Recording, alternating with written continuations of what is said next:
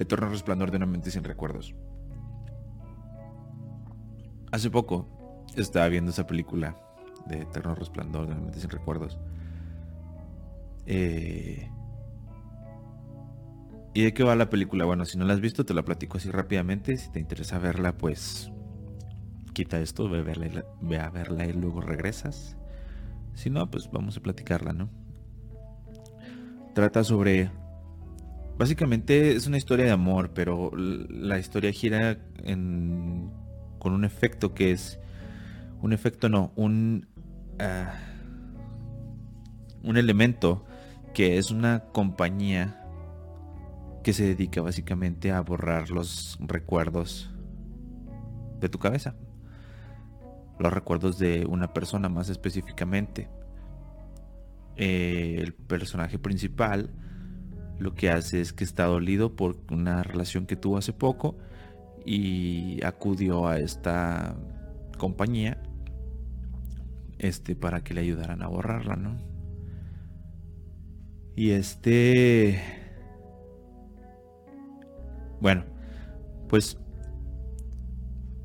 con base en, varias cosas, varios objetos y varias este, cosas que te recuerdan de la persona que de la que te quieres deshacer, pues hacen un mapa mental y te eliminan a las personas de la cabeza, ¿no? Y ya como si nada hubiera pasado. Todo chido, todo cool. Le avisan a tus, a tus familiares y a tus amistades cercanas que pues pasaste por ese proceso, entonces que lo ideal es que pues, no vuelvas a mencionar a esa persona, ¿no? Para que porque no vas a saber, no vas a saber de quién te están hablando. Y me puse a pensar, bueno, ¿a quién borraría yo? ¿A quién borrarías tú? Si pudieras, si pudieras borrar a alguien de tu, de tu vida, de tu mente, si pudieras borrar a una persona que dices, esta persona definitivamente eh, quisiera que no estuviera en mi vida para nada. ¿A quién lo harías? ¿En quién estás pensando? Es bien interesante ese ejercicio porque a veces eso nos dice como algo ahí que sigue, que, es como puede ser una, una, herida, ¿no? Abierta todavía. Y el pensar en ese tipo de cosas es como meter el dedo en la llaga. Pero creo que la verdadera pregunta o lo verdaderamente importante es ¿qué pierdes cuando pierdes los recuerdos de esa persona? Porque a final de cuentas todas las personas te dejan una especie de lección, ¿no? Y eso es lo verdaderamente importante, considero. La experiencia adquirida de, de haber conocido a alguien, de, de lo que te pudo haber dejado, del dolor que por el que pudiste haber pasado o que pudiste haber ocasionado. Eh, las experiencias, las, no sé, algo, o sea, siempre hay algo que se queda de, de conocer a las personas, de conocer amistades, de conocer gente nueva, ¿no?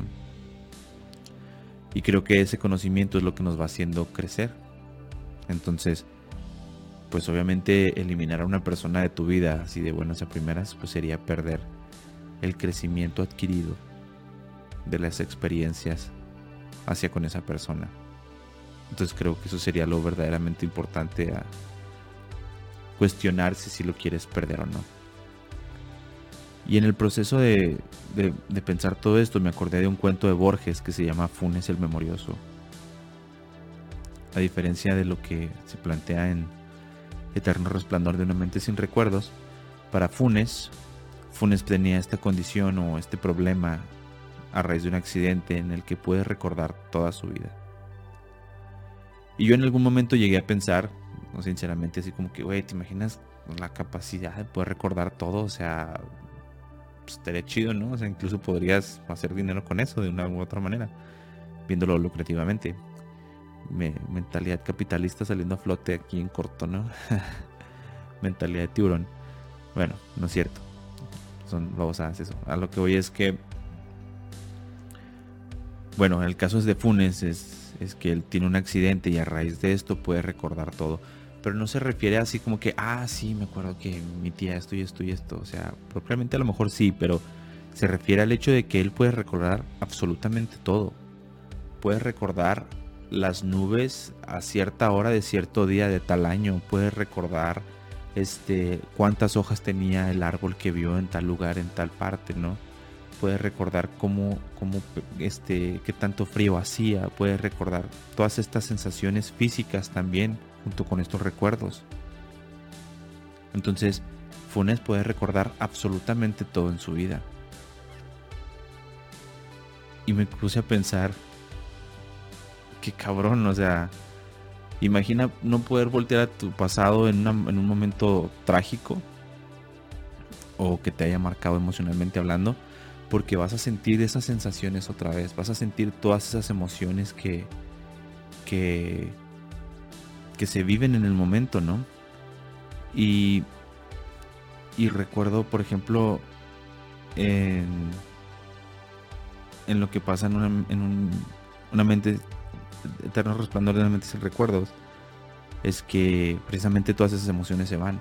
Pero imagina tú el poder recordar que te dejó tu novia, por ejemplo, ¿no? Que es lo más clásico. Y recordar exactamente cómo se te rompía el corazón y las emociones y las sensaciones que sentías en ese momento, las palabras que te decía.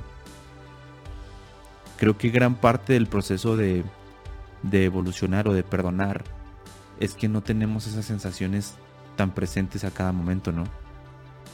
Me refiero al hecho de que pasa el tiempo, se van curando va siendo, vamos a poner un ejemplo básico, ¿no?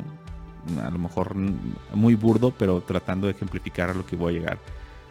Cuando te haces un tatuaje, vas la primera vez, te haces el tatuaje, te duele como la chingada porque te rayaste en una parte donde no debiste haberte rayado y, y eras primerizo y dijiste, güey, la peor experiencia de mi vida, no mames.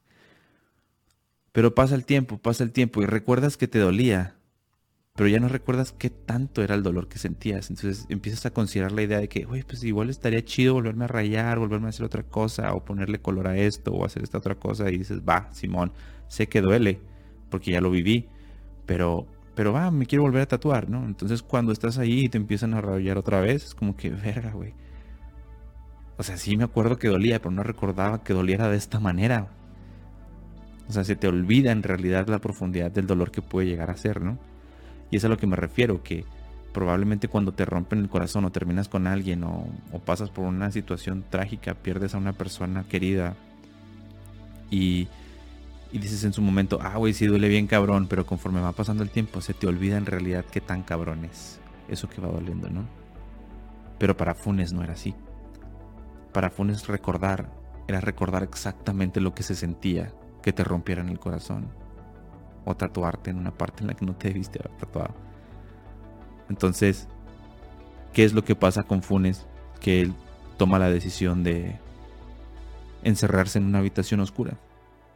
Encerrarse en una habitación oscura y, y no saber nada de nadie ni nada y ahí pasar sus días. ¿Por qué? Porque para él era doloroso vivir.